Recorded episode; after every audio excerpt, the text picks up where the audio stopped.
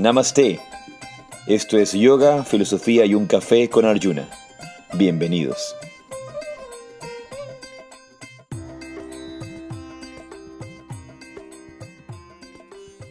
Jai Sri Radhe Radhe Namaste.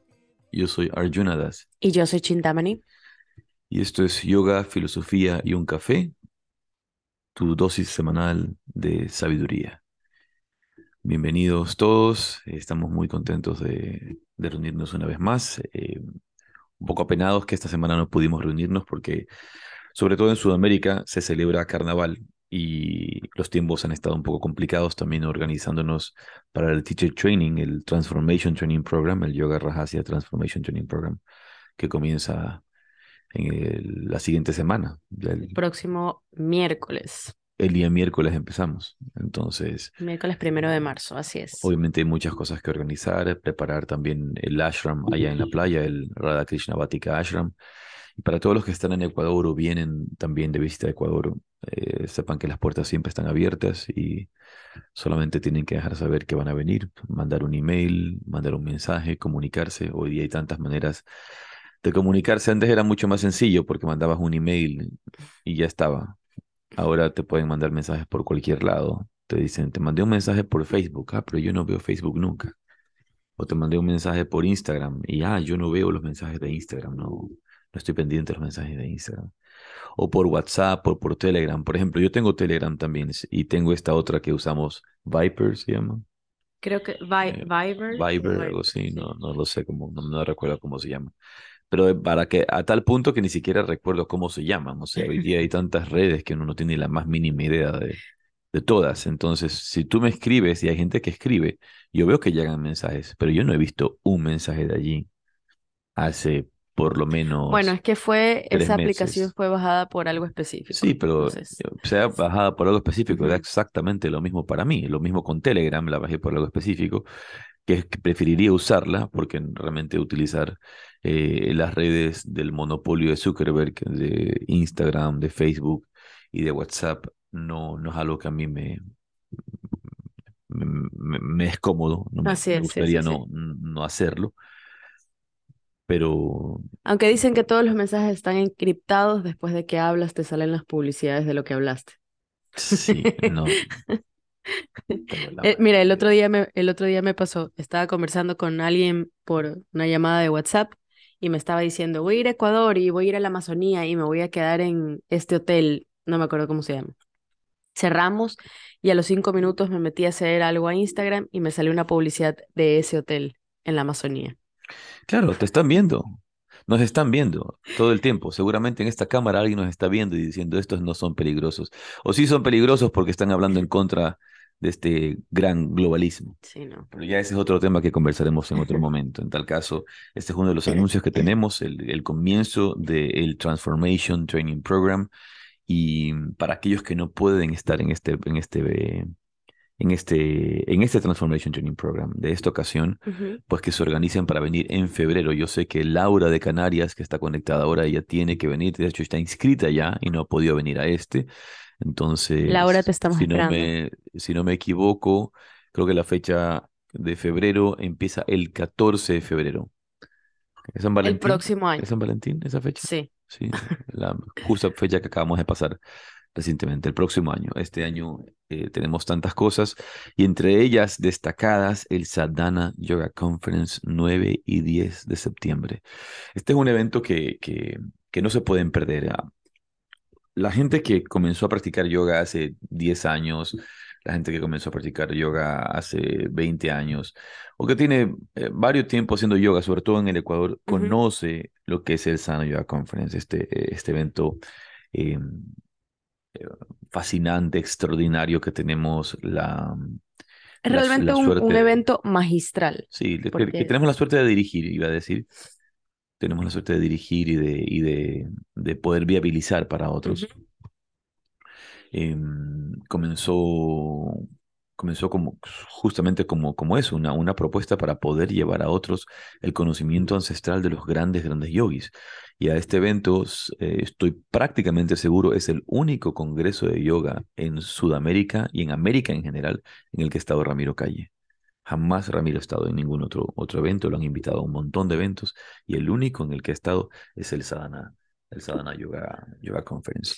Y mm, este año regresamos después de haber comenzado a haber perdido nuestro ritmo con la pandemia. Claro. En el año 2020 no se pudo hacer y hacia adelante fue muy complicado por infinitas razones, eh, porque no se podía, no nos dejaban, habían Bueno, cientos to- de to- todos sabemos cómo fueron estos, estos tres años en realidad, y que nadie se podía juntar, nadie se podía ver, nadie se, no podías organizar eh, eventos donde hubieran grupos de gente, menos aún masivos como el Sadhana Yoga Conference, que es, es más grande, ¿no?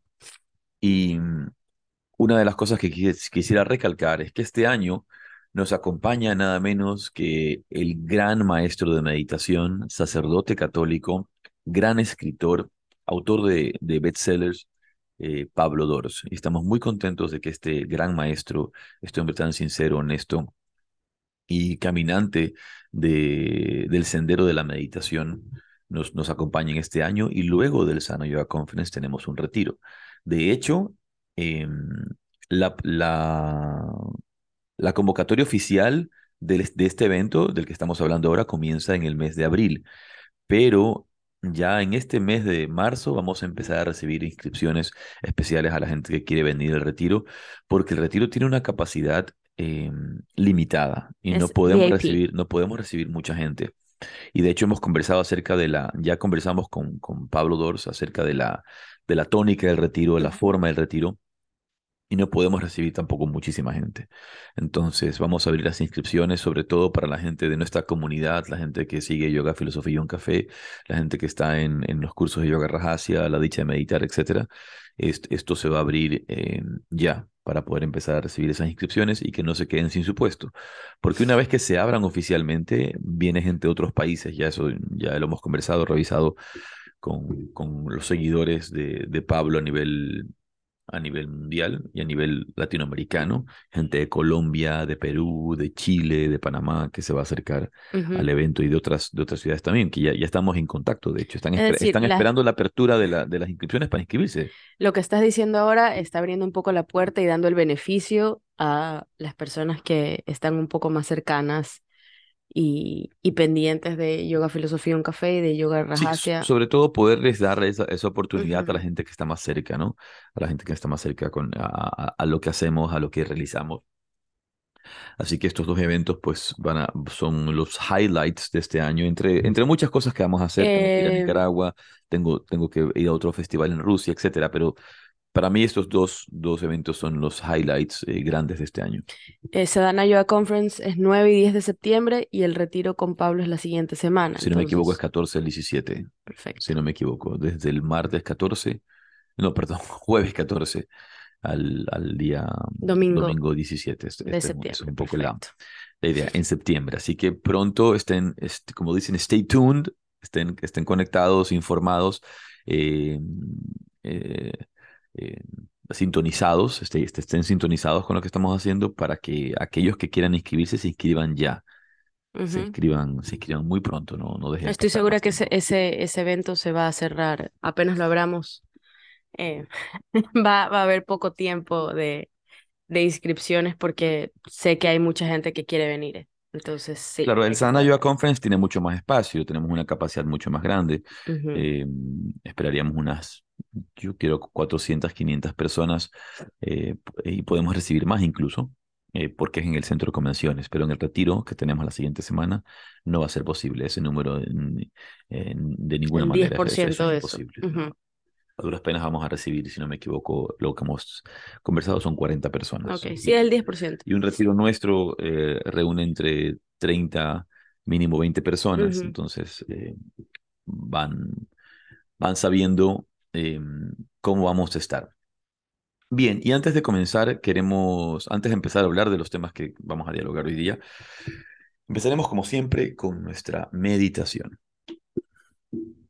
Así que los invito a sentarse en una postura cómoda,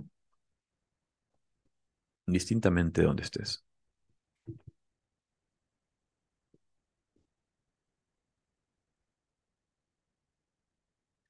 Y regresa toda tu atención al espacio que ocupa tu cuerpo.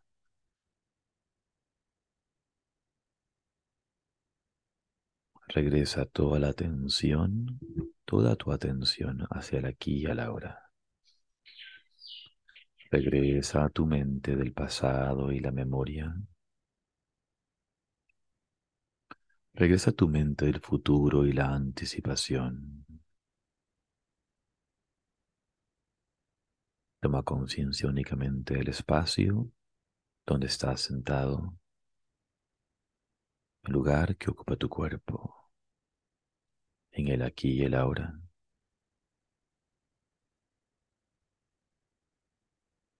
Los maestros de la tradición Zen dicen que la meditación es un viaje desde aquí hasta aquí. La meditación es un viaje desde aquí hasta aquí. Relaja tu frente. Relaja tu frente un poco más.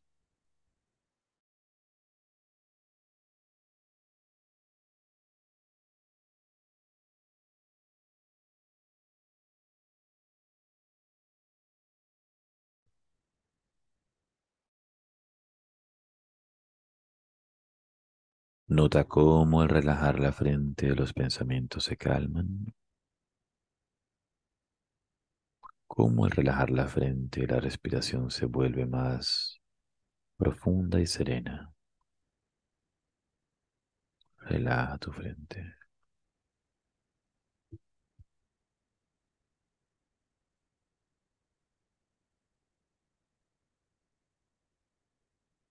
Y por un momento, por un breve momento, descansa en el flujo de tu respiración. Descansa en la sensación de tu respiración.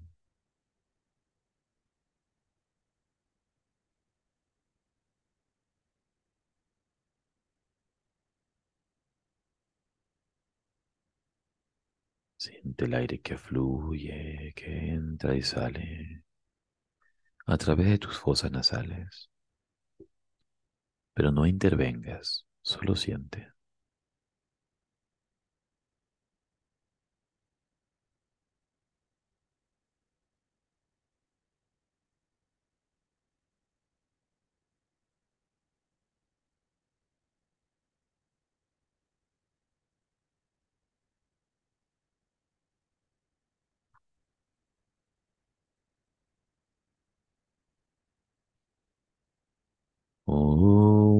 Yananjana Salakaya Namo. Yo ofrezco mis más humildes reverencias a mi maestro espiritual, a mis gurús, a mis guías, por abrir mis ojos con la antorcha del conocimiento cuando me encontraba en la oscuridad más profunda. Muy bien, despacio de tus ojos.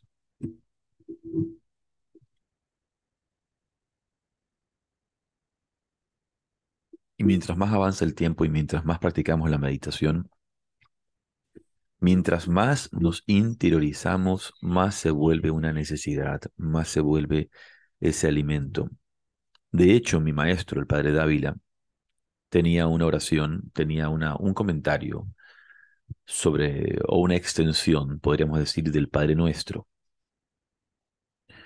Y el, eh, este Padre nuestro, ¿verdad? La oración Padre nuestro que estás en los cielos, santificado sea tu nombre, venga a nosotros tu reino, hágase tu voluntad, etcétera. Esta, esta hermosa, bella oración eh, compartida por el gran Maestro Jesús.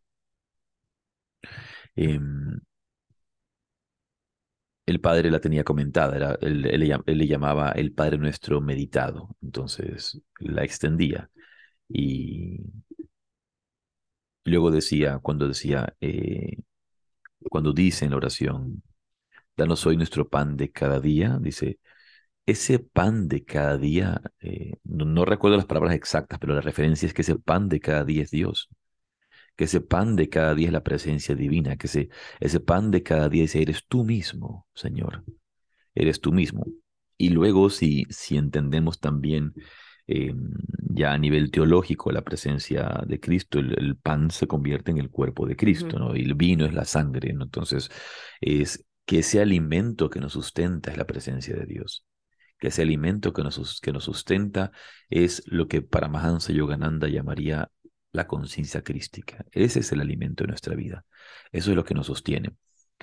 Y cada vez que intensificamos o practicamos nuestra meditación, nos damos cuenta cuán necesario es volver ese centro, volver ese espacio para reconectar con, con, esa fuerza, con esa presencia que es la que nos puede llevar hacia adelante y al final del día brindarnos la alegría que buscamos, porque no la podemos encontrar fuera, lo sabemos, tenemos que encontrarla adentro. Es, el camino es hacia adentro, vivirlo desde adentro. Y Jesús en el Evangelio también hace una, una referencia cuando dice, aquel que, que tiene mm, mucho se le dará más, pero aquel que poco tiene, se le quitará incluso aquello que tiene. Creo que lo conversamos la otra vez. Mm, eh. Lo hemos conversado, siempre lo conversamos. Estas enseñanzas constantemente se están repitiendo, porque esa es la idea de la enseñanza, es repetir. y esa es la idea de la disciplina, está en, la repetición. Por eso el ignorante que no quiere repetir sobre la enseñanza y que quiere algo nuevo, lo único que está buscando es ser entretenido. Claro. Nada más. Lo único que quiere es ser entretenido, que, que lo diviertan, que lo, que lo distraigan ver algo nuevo. Oh, esto es nuevo. Oh, esto es Sí, nuevo. justo iba a Mm. decir que lo- lo- Pero déjame terminar el- el- lo que iba a decir. Entonces, regresando a esta enseñanza, cuando dice que a quien más tiene se le dará más, justamente eso se aplica principalmente a la vía interior. Mientras más yo practique mi, mi vida interior, mi meditación, mi práctica espiritual, más ganas voy a tener de hacerla. Mientras más medito, más quiero meditar. Mientras más practico, más quiero practicar. Mientras más hago algo, más lo quiero, más lo deseo, más me acostumbro, más se, más se vuelve algo de mí mismo. Así es. Pero mientras menos, mientras menos yo haga, mientras menos yo actúe, mientras menos yo practique, menos ganas voy a tener de meditar. Entonces, a quien más tiene, se le dará más aún. Y Yogananda, en, en su gran sabiduría, porque Yogananda, si algo, algo es característico en él, es su practicidad, dice, el hombre de negocios es igual. Una persona en negocios que quiere trabajar y trabaja y, y- y está trabajando, lo que está creando es mayor energía de trabajo y mayor abundancia y prosperidad. Pero aquella persona que trabaja poco, que no se dedica mucho a trabajar, pierde las ganas de trabajar y, tam- y tampoco Claro. crea abundancia. Entonces, a quien más tiene, se le dará más. Y a quien, y a quien menos tiene, se le quitará incluso aquello que tiene. Y esa es la ley de la vida, es una ley, una ley de vida. Em, y para cerrar esto que estoy diciendo, cada vez que hacemos nuestra meditación, esta meditación corta, de tres minutos, cada dos horas, cada tres horas, es como beber agua. Es como cuando me doy cuenta que estoy, que, que, que necesito beber agua, que tengo sed, que estoy deshidratado. Pero ¿a cuántos de nosotros no nos pasa que no tomamos la suficiente cantidad de agua? Aquí, eh, veo los rostros aquí, veo el rostro de Lola que levanta las cejas. Es verdad. ¿Cuántos de nosotros no nos damos cuenta que estamos, que estamos deshidratados? Entonces, tomo un vasito de agua en la mañana y de ahí no tomo agua, agua hasta el Todo el almuerzo, día, claro. agua hasta el almuerzo o, o más tarde. ¿Cuántos de nosotros no nos damos cuenta que Pero estamos es des- justamente porque no estás ni, con- ni consciente, o sea, estás tan embebido en tus quehaceres En diarios, en tus problemas, en tu, trabajo, en este rumiar, ¿no? Que no te das cuenta que tienes sed. Y lo mismo sucede con la vía de la meditación. Si nosotros practicamos constantemente estas pequeñas meditaciones, eso no quiere decir que hay que saltarse la meditación larga La del día, tu sí. práctica, tu práctica central de, de tu día, ¿no? Ya sea en la mañana y en la noche, o en la mañana o en la noche, porque puede ser en la mañana y en la noche, o en la mañana o en la noche, ¿verdad? Entonces, indistintamente esto en la tarde, cu- cuando sea, tu práctica central a la que le vas a dedicar más tiempo, estas cortas meditaciones, estas breves meditaciones de dos minutos, de tres minutos cada dos horas, se vuelven esa, mm, ese sip de agua, ¿no? Ese, Ese ese, trago, ese ese, sorbo. ese, ese sorbo de agua, ese trago de agua que me va hidra- hidratando durante el día para no perder mi, mi hidratación espiritual, mi hidratación interna y poder obviamente fluir mejor. como fluye el agua. Yo te iba, te iba a comentar que mm, hace muchos, muchos años a mí hubo un, no esta práctica del bhakti, de la devoción, que cuando yo era muy joven me parecía extraña, pero ahora la comprendo y tiene un poco relación con lo que estás diciendo, que cuando tú oras, tú rezas, tú cantas, cuando tú meditas, eh, yo leí esto de que eh, las personas en el bhakti pedían, ¿no? Le pedían, pedían a, a la divinidad, a, a Dios, eh, dame más ganas de meditar, dame más ganas de ti, dame más ganas de quererte más, dame más amor por ti. Y yo decía, qué extraño esto, pero es real, o sea, cuando tú haces estas cosas y mientras más las haces y más pides esto, pues más amor y más ganas te dan de sentarte a meditar o de cantar o de rezar o hacer tu sadhana, tu práctica espiritual. Ese, ese pedir más, más voluntad y más amor es, es, me parece que una práctica también muy adecuada porque mientras pides, más se te dará. Eh, pedid y se os dará, buscad y ya haréis, tocad y se os abrirá, dice también el Evangelio. ¿no? en coloquial, el que no llora no mama. Sí, es verdad. Entonces, pero regresando a eso, a esa necesidad, y lo, y, lo sentimos como un, como un alimento de, de, del día a día, del momento a momento. Así que no descuiden nunca esta oportunidad de sentarse cada dos horas, cada tres horas, de forma consciente. Swami Veda Bharati la recomendaba entre actividad y actividad, cada vez que vas a cambiar de actividad. Por ejemplo, termina el podcast, termina Yoga Filosofía un café, apaga tu computadora, apaga tu teléfono, lo que sea que estés haciendo y cierra tus ojos un momento. Relaja tu frente y siente tu respiración. Luego, obviamente, tu práctica según tu propia tradición, según tu propia eh, forma, tendrá una característica muy particular, tu mantra. Hay gente que quiere hacer con mantra, hay gente que no quiere hacer con mantra. Recordamos que una, una particularidad de Yoga, Filosofía y un Café es que es un podcast bastante amplio y abierto, en el cual nos nutrimos de todas las grandes, grandes tradiciones y de ninguna manera tiene esta visión sectaria. Entonces, al respecto de esto de aquí, creo que un tema interesante y que nos han preguntado también y, se ha pedido hablar de esto es, ¿son las escuelas de yoga sectas? ¿Hay una característica que pueda eh, hacer que, que consideremos que, que las escuelas de yoga, las tradiciones del yoga, son sectas? Entonces, lo primero que hay que hacer es explicar esta palabra, porque esta palabra tiene dos tipos de connotaciones. Nosotros en Occidente hemos recibido principalmente eh, esta connotación negativa. Consideramos que las sectas son algo malo. Si yo te digo, esto es una secta, eh, pensamos que es algo negativo. nuestra visión de la palabra secta es, una, es, eh, es considerado como un término peyorativo. No es. algo bueno. Si yo te digo, tú eres parte de una secta o, esta es tu secta, no es algo bueno. No, no, lo consideras bien. Pero ese no es el significado de la palabra como tal. De hecho, bueno, el, el primer significado de la palabra secta, de donde viene este, este término castellano, proviene del latín y del pretérito de seguir, que es sequi, ¿no? Y se aplicaba a las escuelas de filosofía, y es de donde viene sectator y sectatorio, que era adherente, eh, seguidor. Entonces, ¿qué es lo que se refiere a una secta? Es alguien que tiene, es, es un grupo que sigue a un maestro o a un líder. Entonces, por ejemplo, en la India, si tú lees los textos, digamos, cuando esto es escrito, recordemos que esta palabra secta se vuelve un tabú, se vuelve un término peyorativo en los años 70 en Estados Unidos. O sea, es reciente. Previo a eso no, no sucede. Previo a eso, secta es simplemente para designar una, un tipo de agrupación espiritual, filosófica, religiosa. Y si tú lees, por ejemplo, a Vivekananda, que son libros em, que se vuelven populares en los años 50. Claro, previo. Recordemos que Vivekananda viene a América en 1893. 1893 para el Parlamento Mundial de Religiones. Entonces, en el, en, a finales del 1800, em, la visión del yoga, la visión de la espiritualidad, la visión de las religiones era totalmente distinta a la que tenemos hoy o a la que se ha viabilizado eh, hoy.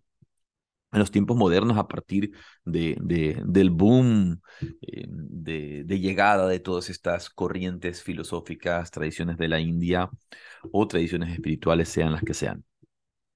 Entonces, esta palabra secta uno la ve en, las publicaciones de Vivekananda, en los libros de Vivekananda, en los libros donde habla Ramakrishna los discípulos de Ramakrishna eh, o cualquier agrupación de esa época. Una secta era simplemente las distintas denominaciones. Entonces, por ejemplo, podríamos decir que a nivel eh, de la, una de las iglesias más comunes en Occidente, que es la Iglesia Católica, donde podemos encontrar benedictinos, franciscanos, eh, jesuitas, eh, claretianos, etcétera, esas eran sectas. La secta de los jesuitas, la secta de los claretianos, la secta, es como cada agrupación particular de, una religión. Es lo que sector. Sí. Una parte, una porción. Pero en los años 70 es cuando esto se vuelve algo eh, preocupante porque la palabra secta se empieza a utilizar como un término peyorativo para referirnos a estas agrupaciones peligrosas. Estas agrupaciones peligrosas, estas agrupaciones... Eh, em, Destructivas. que, que, que, que, lo que buscan es el control de sus adeptos, lo que buscan es eh, enriquecerse por medio de sus adeptos Manipular. Lo que buscan es manipular y al final del día hacer daño. Eh, en algún momento hay personas que han escuchado acerca del, del de Jim Jones y, y, si no saben quién es eh, Jim Jones, pueden buscar Jim Jones en Google y, y su secta, ¿verdad? Eh, y el suicidio masivo que hubo en, en, este, en, en, Guyana. En Guyana la experiencia de Guyana, en, eso es en los años... En el 78. En el 78, estamos hablando de los años 70, es cuando esto se vuelve muy, muy popular y muy, muy eh, preocupante. Entonces, digamos, eh, hay, que tener bastante claridad cuando en Occidente empiezan a llegar eh, las corrientes espirituales de la India y a renovar la espiritualidad hasta, hasta ese momento em, ortodoxa, tradicional de, de las iglesias cristianas, o también las tradiciones judías que eran menores, pero principalmente las iglesias cristianas, que son las que vienen a colonizar a América. Aquí un, un, un, un punto de inflexión, un punto importante, ¿no? Entonces nosotros no, nos hemos dado por hecho eh, hemos dado por hecho de que la religión cristiana, la religión católica, las tradiciones que hemos recibido son nuestras tradiciones originales y al mismo tiempo, al ser originales, son las buenas. Entonces, yo siempre digo que esto es el, el, el, síndrome de Estocolmo. Así es, totalmente. Es el síndrome de Estocolmo. Es a la mujer a la que raptaron se enamoró de su captor. Así es, así es. La mujer a la que raptaron se enamoró de su captor. O el niño que fue raptado ahora se, se enamora de, de, se enamora o, crea una filiación hacia, eh, hacia sus eh, raptores, que ahora se convierten en sus, en sus padres. Este es el síndrome de Estocolmo. Aquí llegó una religión a invadir, a matar y a obligarnos a que la sigamos. Y nos enamoramos de ella. eso eso se, se, los dejo para que piensen, para que reflexionen, ¿verdad? Eh, para, para nuestra propia reflexión. Pero porque las religiones de, de, de, lo que llamamos Occidente no eran las religiones de Occidente. No, no. El cristianismo, el cristianismo y la Iglesia Católica no era una religión de aquí. No, de aquí. Y había, aquí había el culto a Viracocha, aquí había el culto a la Pachamama, aquí había, eh, el, el, el, culto a, la, a la naturaleza. A, la naturaleza, las tradiciones eh, ancestrales de, de, Mesoamérica y de, de, Sudamérica y por supuesto de, de Norteamérica, de, Norteamérica donde está Huacatanca, ¿no? El gran espíritu, Huacatanca, el gran espíritu, eh, es su visión divina, su forma de, de, conocer a la divinidad. Bueno, de eso podemos hablar más y más adelante, pero en el caso... De, um, alguien ha abierto su... Hay que silenciar. Bien. Eso me sonó a otro idioma y creo que es alemán, así que Ein Experience, yo creo que tú estás por allá, cuidado con tu micrófono porque escuché, escuchamos otro idioma. Muy bien. Seguimos entonces con lo que estábamos diciendo acerca de las sectas. Es en los años 70 cuando empiezan a llegar estas, estas religiones que de alguna manera desafían la posición o los argumentos eh, de, de, los adultos, de, de, los mayores y de esta, de esta religión, pero justo, con esos grupos espirituales que vienen de la India, donde también pueden obviamente haber gente negativa y, y, existe un montón, un montón de falsos gurús, un montón, un montón de falsos profetas, se desarrollan también otro tipo de cultos, también cristianos, como, el, como uno de los más, eh, eh, eh, em, estoy buscando la palabra, abominables, uno de los más abominables como los niños de Dios. ¿Alguno de ustedes ha escuchado acerca de los niños de Dios o sabe lo que son los niños de Dios? Eso es terrible, eso es satánico, eso, eso es lo peor, eso es lleno de pedofilia, de abuso sexual a niños, de, eso, eso, es una locura. Y, y, lo peor es que esta, esta, esta secta, luego de que se suicida, los suicidos o, o los matan, no recuerdo bien, a, a David Moe, eh, este, que se llama David Moe porque se hacía, David Berg, que, que es un pastor. Se, un pastor que se hacía llamar el nuevo Moisés. Moses, Moses David, era el nuevo Moisés. Y obviamente eh, ellos promulgaban eh, las relaciones sexuales con niños. Y cuando leían en la Biblia el amor, el amor era una, expresión, era una expresión sexual y, y, y, y, tenías el derecho de tener eh, con, con, con los niños, con quien sea. Un poquito hacia, hacia donde nos quieren llevar hoy día estas nuevas tendencias uh -huh. Eh, que vemos en todas partes, o sea, donde, donde la pedofilia se quiere eh, eh, normalizar prácticamente. Así es, así es como, es. ah, sí, no, no puede, es, un niño puede, puede, tener derecho a decidir su sexualidad. Entonces, son temas muy, muy delicados, donde hay que tener bastante, bastante cuidado, ¿verdad? Entonces, aquí este, en este caso, e, es una de las, de las grandes eh, eh, sectas y, y, de los grandes escándalos. David Moe, no recuerdo eh, cómo si murió o fue asesinado, pero se hicieron, se nacieron en el seno de las culturas cristianas con filosofía, eh, basados en la Biblia, basados en su propia interpretación de la Biblia.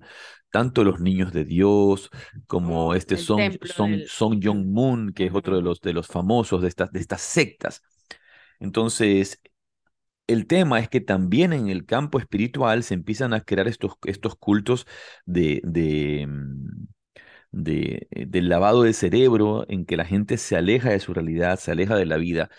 Y en los años 70, por ejemplo, Conciencia de Krishna, la, la, la, la Sociedad Internacional para la Conciencia de Krishna en, en Estados Unidos, fue, tuvo también problemas porque fue considerada también una secta y muchas personas empezaron a considerar a, a Conciencia de Krishna como una secta. Obviamente esto, esto, esto, esto de las sectas fue llevado a, a, a planos legales Así es. para denunciarlas. Los Niños de Dios fue disuelta, por ejemplo. Los Niños de Dios, esta, esta organización fue disuelta, pero hoy existe bajo otro, bajo otro nombre. Eso iba a decir yo, no fue disuelta, le cambiaron de nombre, básicamente. O sea, se ha ido llamando de, de, de, de diferentes formas. Hoy se llama La Familia. Mucho cuidado si escuchan de estas organizaciones pseudo La familia, la familia internacional creo que, que, que se llama y, y, y sigue vigente, o sea, sigue existiendo. Eh, esto fue en el, en el 69, es que crea Los Niños de Dios, pero hasta el día de hoy creo que tienen hasta página web, o sea que Deben de tener página web. Hoy día nadie no puede tener página web. Todo- para poder hacer lo que hagan todo el mundo necesita hoy su página, su página web. Y, y había grupos en todas partes del mundo. Imagínate que esto sucedía antes de que existiera eh, las redes sociales como las conocemos ahora. O sea, habían las redes sociales que no eran virtuales, sino las reales. Ah, Tenía sedes en muchas partes del mundo, en muchos lugares aquí, en América y en Sudamérica. Migraron a Europa, hicieron estas pequeñas sectas en otros lados. Era, era una organización bastante grande. Y yo, la verdad que cuando pienso eso, digo, estaban en todas partes y era tan grande y pasaban tantas atrocidades, ¿cómo es que a la gente le parecía esto normal? Claro, nosotros, y yo me imagino que los que escuchan Yoga, Filosofía un Café, tú y yo, nos consideramos personas normales. Y nos consideramos personas buenas, o sea, creo que tenemos virtudes y defectos como cualquiera, pero nos consideramos personas buenas. Eh, y a veces estamos tan ilusos de pensar que el mundo es maravilloso. En el sentido de que, de que me refiero, sí, el mundo es maravilloso, pero de que estamos en un camino de evolución, de que la gente se está transformando. Y cuando conoces acerca de estas cosas que suceden, Cuando conoces de agrupaciones espirituales, o mejor dicho, pseudo espirituales, Ujú. que lo que andan es metidos en, en, en- en tráfico de niños, en prostitución, en, en, en actividades de pedofilia. E- e- Eso me parece algo muy, eh, muy degradante, eh, eh, eh, algo horrible, ¿no? Grave, ¿no? es Eh, grave. Estamos hablando de un nivel de gravedad muy, muy profundo. Así es. Distinto es que yo te mienta si yo soy el avatar de la nueva era, eh, si soy un, un- o, o esos ilusos que, dicen que sanan con las manos y no, no, sanan a nadie, pero no falta el, el, el, El que el- cree, el, débil, crédulo. el mente débil que se deja convencer y que dice que sí que se curó, porque obviamente fue lo que ha sido es, eh, eh, una- un, un tipo de hipnosis, que la hipnosis, la, la hipnosis funciona. Entonces tú te puedes convencer de lo que tú quieras. Yo te puedo convencer mentalmente de lo que tú quieras. Sí, tu mente obviamente eh, es bastante débil para, Eso para eso. yo. eh, justamente antes, antes dijiste esto del lavado de cerebros, brainwashing, ¿no? Que es un término, un término eh, en, en inglés, este brainwashing. Ayer estaba leyendo un, un estudio acerca de, del lavado de cerebro y esto que dice en este momento, yo te puedo convencer de cualquier cosa. El brainwashing existe mientras tú realmente te crees algo, o sea, mientras tú tengas la voluntad de creer. Nadie te puede hacer un brainwashing o un lavado de cerebro si a ti no te da la gana. Entonces, Claro. si tu mente es fuerte y si no tienes voluntad de creerlo, no se va a dar, nunca, jamás. Eh, bueno, quisiera, ahora que dices esto, me acuerdo de Prabhupada, Srila Prabhupada, el fundador, el, el acharya, el maestro que funda la Sociedad Internacional para la Conciencia de Krishna. Em, y cuando dice que, que ellos son acusados, eh, empiezan a, acusan a los Hare Krishnas de ser una, una secta, una, una secta más como la de. Son Jong Moon Ajá. y todas estas. Entonces, Prabhupada decía algo chistoso, decía, claro que les estamos lavando el cerebro, su cerebro está sucio y se los estamos limpiando. Entonces, el cerebro está sucio, se los tenemos que limpiar. Eso hacemos en Conciencia de Krishna, a Claro. través de la repetición del mantra, lavarles el cerebro porque el cerebro está sucio, lleno de suciedad, lleno de porquerías. So- eh, obviamente, las, que, imagina un poco las características de lo que sucede. Eh, chicos que no están contentos en su vida, que no están contentos en su casa, que, mm, que empiezan a sentir atracción espiritual eh, por, por estos maestros y eh, por los maestros espirituales auténticos. Y de repente se van del hogar y quieren quedarse a vivir en un ashram y toman, toman casa en un ashram, se van a vivir en un ashram. Los padres se escandalizan. ¿Por qué te has ido? Se, se han llevado, ca- casi casi se han llevado a mi hijo, ¿no? Así es. Eh, de Bueno, hecho, déjame, déjame terminar esto porque si no se me va la idea. Conciencia de Krishna tiene, este, es acusado de esa manera. Y esto lo podemos ver en, su, en, el, en el documental.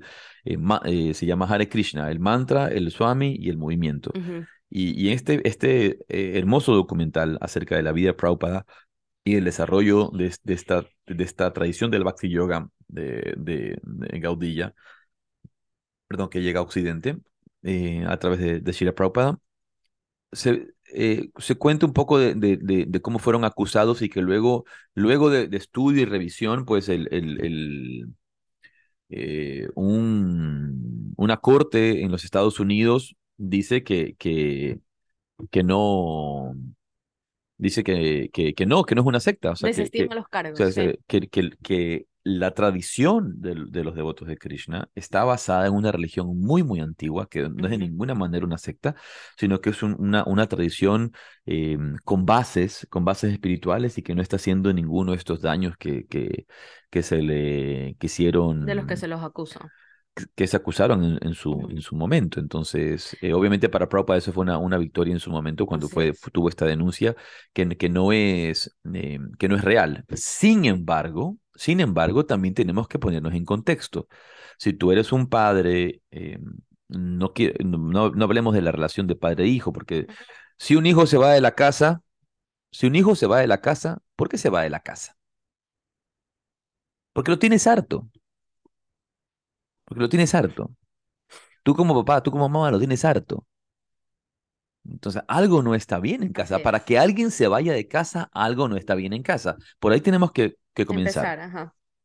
Pero en el caso este, que si se va tu hijo de casa y tú ni siquiera te has dado cuenta de que las cosas no están bien, como tampoco te das cuenta de que estás deshidratado, No te das cuenta de que estás- tampoco te das cuenta que las cosas no van bien, que algo no está bien. Se va el hijo de casa y a quién va y le echa la culpa, le echa la culpa al, al de allá. Claro. Ah, no, se lo han llevado, ¿verdad? En este caso, y el chico se quiere quedar. En este caso, Conciencia de Krishna es un, un, un movimiento eh, muy, muy hermoso, tiene un- una, una claridad, pero ahí es donde viene también, no, y no voy a poner a Srila Prabhupada ahí en este momento, no, no quiero hablar de Srila Prabhupada como tal, porque Srila Prabhupada es un maestro que tenía muchos, muchos templos, muchos centros, pero los líderes de templos, los líderes de los lugares, eh, y quizá en esa época también, si tú vienes hoy día a mí y me dices que te quieres venir a vivir a mi ashram y que quieres hacer esto y que quieres hacer, yo te- lo primero que te voy a preguntar, bueno, ¿a qué te dedicas? Ah, soy, soy, pap- soy papá, tengo dos hijos, ¿y qué vas a venir a hacer acá? Tú tienes que trabajar por tus hijos. Es. Eso es lo que tú tienes que hacer por tu vida. Entonces ahí se va a ver también la guía madura de, de una persona auténtica, de una persona honesta, que no quiere nada para sí. Lastimosamente, la mayor parte de las agrupaciones espirituales, sean sectas desde el punto de vista peyorativo o no sean sectas, siempre se aprovechan de la gentileza de la gente y de la capacidad de la gente de venir. Siempre lo hacen. Yo he visto casos en los que dice, eh, eh, fulanita eh, se dedicó a tal ashram, estuvo yendo al ashram, iba todos los días al ashram, hacía tales cosas en el ashram, eh, un montón de tareas, limpiaba, barría, enseñaba, ayudaba, tomaba listas, hacía un montón de, de cosas en el ashram. Pasaron los años y, y luego me la encontré un día a esta señora y decía, no, en ese ashram a mí me esclavizaban, me hacían hacer de todo. Entonces, y un día comentando esto con unos, con una persona eh, de estos directorios, eh, eh, comentamos y, esta persona dijo, a ella nunca se le obligó a nada. Ella solita se ofreció. Ella solita se ofreció. Si tú vienes y me ofreces a mí, yo no voy a ver por mí. Yo no voy a ver por, por, por, por, por mis cosas. No voy a pensar en, en mí, en, en, en mi beneficio. Voy a pensar en tu beneficio. ¿Qué quiere decir esto? Si me dices que quieres hacer tal o cual cosa, yo te voy a preguntar, ¿pero qué están haciendo en tu vida? ¿Por qué vas a estar tanto tiempo acá? ¿Por qué vas a hacer eh, todo esto? No, tú tienes que ocuparte de tus cosas, tienes que irte a tu casa, tienes que trabajar en tu casa, tienes que hacer, ocuparte de tus hijas Así es. ocuparte de tus hijos, ocuparte de tu trabajo, ocuparte de, tu- de- de tus propias ocupaciones. Entiendo que con, con toda la, la gran eh, motivación espiritual que tienes, quieras ayudar y que sientes que estás haciendo un gran bien. Pero no puedes venir aquí al centro de meditación cinco veces a la semana a hacer servicio y, y descuidar tu vida, tu vida cotidiana. No, sirve, sirve dos veces por semana, sirve una vez por semana. Practica así tus técnicas todos los días pero es allí donde también se ve la, la, la, la, la sinceridad de esos profesores, la sinceridad de esos guías, la, la sinceridad de esas personas o de los dirigentes de tal o cual lugar, y también el sentido común, Así es. también el sentido común. Es como, no, no, esta persona me está dando mucho, pero, pero luego de esto te, te va a cansar, entonces eh, eh, no, no va a ser lo suyo. Tengo que también tengo que pensar, primero que nada, en el bienestar de esa persona. Pero eso se puede disfrazar desde el punto de vista, no, pero no hay mayor bienestar de que venga y haga servicio desinteresado y lo entregue aquí en este momento. No, cada persona es un mundo, cada persona es una historia, cada persona es una propia realidad y también tenemos que tener consideraciones. Entonces, como decía antes, tanto las organizaciones fraudulentas, tanto las organizaciones realmente sectarias, eh, como las que no lo son, terminan siempre aprovechándose de la ingenuidad, de la intensidad, de la motivación de estas, de estas, eh, De los adeptos. de los adeptos que vienen desinteresadamente eh, con motivación a ayudar. De una u otra manera, eh, de una u otra manera se- terminamos aprovechándonos. Entonces, incluso cuando tenemos alumnos, cuando tenemos personas que nos quieren dar, que quieren venir, que quieren estar, uno debe tener siempre mucho cuidado al respecto de eso de allí. Por supuesto, hoy día todavía existen sectas y existen sectas desde el punto de vista peyorativo, obviamente, como hemos hablado, donde siendo escuelas de yoga se convierten en especie de sectas, donde el gurú se convierte en un dios, donde se hace eh, eh, em, una manipulación constante de las personas a través de su vena espiritual. y donde tomamos provecho de estas, de estas personas y donde se pueden hacer atrocidades. Creo que lo, lo, lo mencionamos en algún otro episodio, pero eh, está relacionado. En este instante, en Netflix está el, la serie documental de Wild Wild Country, ¿verdad? De, de Osho. Sí. Y les recomiendo que vean eh, esa, esa serie hablando de, este tema y de sectas y de los setentas y de todas estas cosas que, que sucedieron, véansela, recomendada, recomendada para que vean un poco atrás de bastidores, ¿no? Porque nosotros vemos lo que, lo que está afuera, pero ahora ya está este documental también de qué es lo que pasaba atrás. Lo interesante de este documental, y creo que, creo que, que es muy bueno eso, en el sentido de un documental, que es bastante imparcial. Es decir, el documental como tal no te está diciendo que Osho es malo y tampoco te está diciendo que es bueno.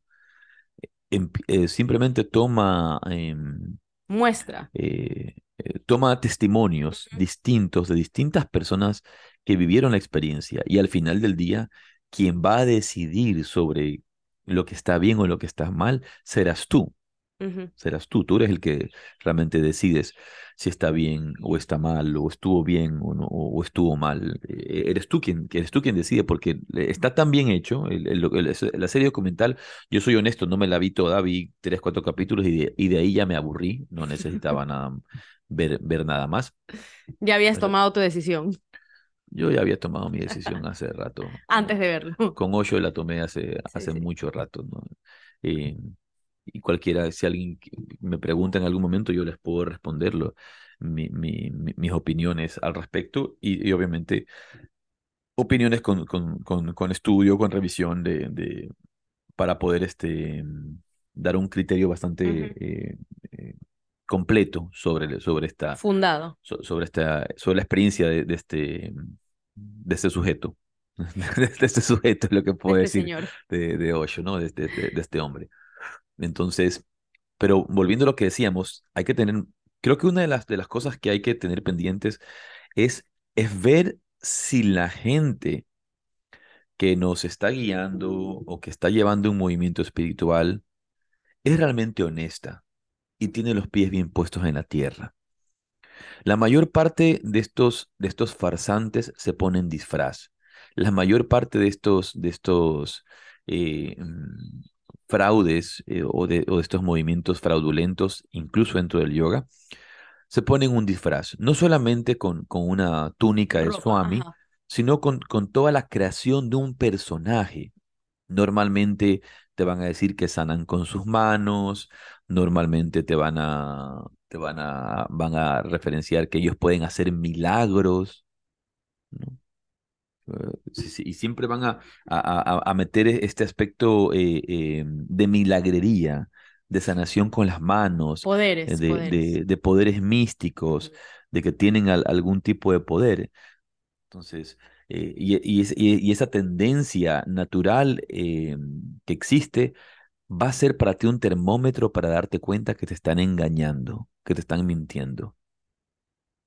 Normalmente si alguien te dice que puede curar con sus manos, te está mintiendo.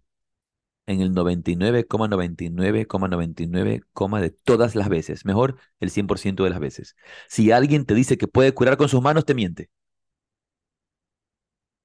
La gente, que, la gente que lo puede hacer no lo dice. No dice, así es, te toca y ya está. La gente que no lo puede hacer no, lo dice, simplemente te toca y, te curó si es, si es necesario, si, si fuera ese el caso. Yo recuerdo una vez de un chico que vino aduciendo que podía curar.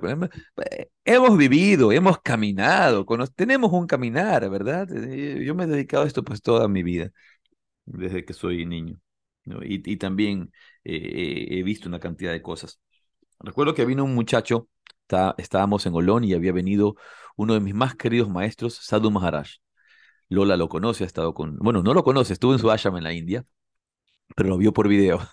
Y, estábamos en, el, en, el, en la playa, en, un retiro que habíamos hecho con Sadhu Maharaj, y llegó un muchacho que, que, mm, según él, podía curar con sus manos. No voy a contar toda la historia, pero en medio de la, de la, de la reunión está ahí tratando de, eh, dice que puede curar con sus manos y Sadhu Maharaj le dice, ah, bueno, a mí me duele la rodilla, cúrame. Entonces, no, que tengo que llamar a pedir permiso. ¿Pedir permiso a quién? Se supone si tenía que llamar por teléfono, ojo, tenía que llamar por teléfono a, a, un sujeto que le iba a dar permiso si podía curar por con sus manos o no. Y, y ahí, ya comenzamos mal. Entonces, pero si tú, si se supone que tienes poder, ¿tienes poder para curar con tus manos? Le dice Sadhu Maharaj, ¿sí o no? Y él dice, sí. Ah, ok. Entonces me duele la rodilla, cúramela. Entonces ahí ya se vio presionado y lo empezó a hacer. Entonces cierra los ojos, él cierra los ojos así y empieza a invocar a todos los espíritus, a las energías, a, a, Simón Bolívar, a George Washington y a quien vaya a invocar. Rainbow Bright. a quien invoque. Y a los, a los Kerbers, a los, a los, a los, cariñositos y a los Teletubbies, a quien esté invocando para tener, tener el poder en sus manos, y empieza a ponerle las manos encima de Sadhu Maharaj. Por encima, no lo toca, ¿no? Le empieza a, mover las manos, energético. pasando las manos de arriba abajo, de arriba abajo. Sadhu después de unos cuatro o cinco minutos de que no pasaba nada, o sea, no pasaba nada, Sadhu Maharaj estaba con los ojos cerrados. Sadhu Maharaj abre los ojos, y para los que no ven el video, porque no van a ver el video como están viéndonos aquí en vivo algunas personas, abre los ojos, me mira a mí así de rojo y me hace así mueve la mano así, no, aquí no hay nada. No pasa nada. No pasa nada, me dice, puro, puro fraude, pura, mentira, así me movía la mano Sadhu Maharaj. Y el otro con los ojos cerraditos, así tratando de sanar, y Sadhu Maharaj tres veces abrió los ojos así en, en, en chiqui y me decía, decía, Arjuna, nada, aquí no hay nada, me decía, puro fraude. Y termina obviamente este fraude y le dice al muchacho, te están engañando, te están mintiendo, quien sea que te ha dicho esto te está mintiendo. ¿Y tú crees que él escuchó? Escuchó lo que le dio la gana de escuchar. Hoy día él te puede contar la historia y te puede contar otra historia totalmente, totalmente distinta. Casi, casi lo curó. Sí, él te da cuenta, lo, curó. Bueno, él podía caminar, solo más podía caminar. Por eso digo, pues lo hizo caminar si él ya podía caminar. Pero él te puede contar otra historia, pero no escuchó. Él hizo como que escuchó, pero nunca escuchó. Yo creo que hasta el día de hoy sigue pretendiendo que cura con las manos. No, como, no. O sea, saber guiar a las personas, saberles decir, sacarles de su engaño, del engaño en el que viven. Esa es la, la, la, la misión de un auténtico maestro y de, y de, una, y de una comunidad, de, una auténtica comunidad espiritual. obviamente, eh, por ejemplo, en el caso de, de, de terrible de, de Guyana, de, del, del movimiento de Jim Jones, ¿viste cómo, se, cómo se llamaba el eh, movimiento? El, del, el de Jim Jones se llama Templo del Pueblo. El Templo del Pueblo. Eso fue hicieron un suicidio en masa. Y así han habido varias organizaciones de este tipo que hacen suicidios en masa. 917 personas se suicidaron, se tomaron cianuro, obligados. O sea, los, o, o se los tomaban o se los iban a inyectar. Así que se los tomaron 917 personas, incluidas había como, como 90 niños en, en todo este y miren, Seguramente, yo no, no sé. Ay, eh, espera, era importante, le decía suicidio revolucionario. Suicidio revolucionario le puso. Sí, lo traía de, otra, de, otro, de otro predicador, de otra historia. Pero lo que quiero decir aquí es que seguramente hay un contexto para eso. Cualquiera te va a explicar su contexto. Su contexto en ese momento seguramente era que vas a tomar ese cianuro, pero vas a dejar tu cuerpo para irte a la nave nodriza que te está esperando en el otro, en el otro plano. E-, esa, es la forma de convencer a, a, esta gente débil. Obviamente, si tú te suicidas, tú vas a subir a otro plano y, eso, y, yo estoy creyendo esa mentira. Sí, sí, sí. Estoy creyendo esa mentira. Yo, iba, yo iba a decirte, tú acabas de decir, un, un guía honesto, un, un, maestro honesto, una comunidad honesta te va a decir las cosas, o sea, va a ser sincero contigo.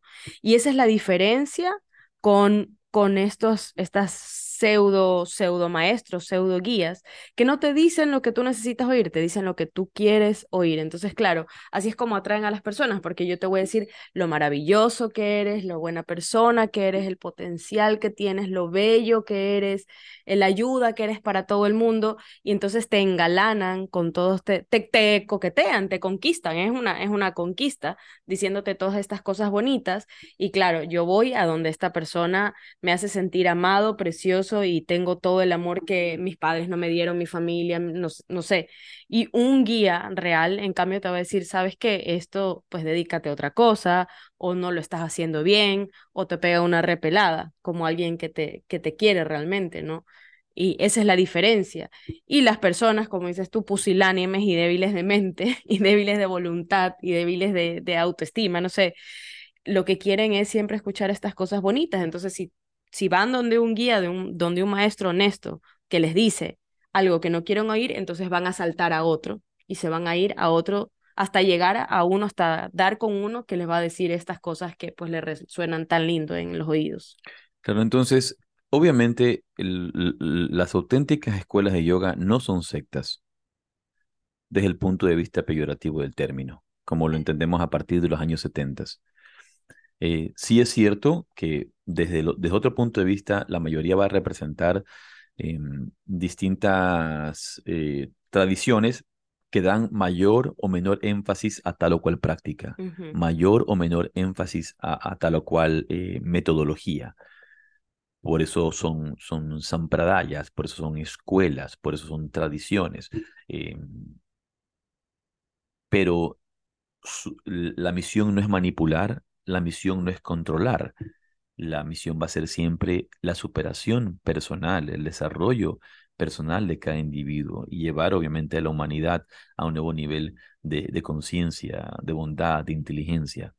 Hoy en día, lastimosamente, eh, el mundo está, está eh, plagado, eh, está distorsionado en, su visión mental, que la espiritualidad está llena de estos conceptos que podemos llamar New Age, donde todo es color de rosas, donde todo es un cuento, donde todo es una mentira, donde, la, la, mm, donde, donde te llevan a vivir dentro de, una, dentro de una burbuja que no existe, que es irreal sin entender la vida tal cual es. Una, una de las, de las eh, mm, cosas que, que, más tenemos que entender es la, la, el desarrollo, perdón, de esta visión penetrativa de la que habla Patanjali en el Yoga Sutra, este, esta visión que penetra eh, eh, la superficie para ir a lo más sutil, a lo más profundo, esta, esta visión penetra, penetrativa que en el Vipassana se, ya, que se traduce como visión cabal ver la totalidad de la realidad tal cual es, ver la vida tal cual es, no interpretarla a través de filtros, sino que entender esta danza constante de, de las sombras y la luz, de la noche y el día, de lo que consideramos bueno o malo, de la muerte de, la, muerte y el nacimiento y el renacimiento, obviamente. Estos ciclos que se dan con, esta visión penetrativa, puedo ver la realidad tal cual es, puedo ver, puedo ver la vida por lo que es, sin, sin, sin llevarla a campos de, de, de, de interpretación, de, de, fantasías de esta, de, esta, eh, de, estas visiones eh, distorsionadas de la realidad, de estas visiones, estas visiones distorsionadas de, primero también de la vida espiritual y de cómo es una auténtica vida espiritual que, que, que de ninguna manera lo que busca es volvernos irresponsables frente a nuestros deberes con la vida. Lo más claro en el Bhagavad Gita es cumple tu deber. Así es. Es lo más claro en el Bhagavad Gita, cumple tu deber en la vida. Mejor es cumplir tu deber, tu deber mal hecho que el deber de alguien más bien hecho. Así es. Entonces, ¿dónde te pusieron? ¿Qué te pusieron a hacer? ¿Qué es lo que tú tienes que trabajar? Pero no, tú quieres seguir intentando sonar con las manos a alguien más. Pero es que ahí está justamente, creo que ese es como el, el, el, el punto, el meollo del asunto, es que la gente no sabe cuál, qué es lo que tiene que hacer. Entonces, como no sabes qué es lo que tienes que hacer, porque, no sé, estás pensando en pajaritos preñados, entonces ahí te pierdes. Si tú no sabes a dónde vas, pues... Claro, imagínate si Arjuna, cuando estaba en medio del campo de batalla en el Bhagavad Gita, no tenía Krishna para preguntarle. Él le pregunta a Krishna qué es lo que debo hacer y Krishna, obviamente, la suprema personalidad divina, va y le dice qué es lo que tiene que hacer, le, da la guía, las pautas que nacen desde la sabiduría. Si hubiera estado allí Son Jong-moon, hubiera estado allí Jim Jones, hubiera estado allí cualquier otro mequetrefe, le hubiera dicho otra tontería, que es lo que Arjuna tenía que hacer le hubiera dicho otra cosa. O si era, si era el amigo, el típico amigo que uno siempre tiene. Ay, haz lo que quieras. Total, vives una sola vez. Claro, entonces mm, Disfruta, seguramente le hubieran dicho esta, esta, esta patraña, sigue tu corazón. sigue tu corazón. No quieres luchar, no luches. ¿Qué, pues. qué dice tu corazón? Mi corazón dice que no luche. No, idiota, tu corazón, que es la fuerza de la intuición, debe llevarte a conectar con tu propio deber en la vida. Eso es lo que hace. Con tu deber. Ese es el auténtico corazón. Es el, el- escuchar el corazón es escuchar la voz de la sabiduría, no escuchar la voz del miedo.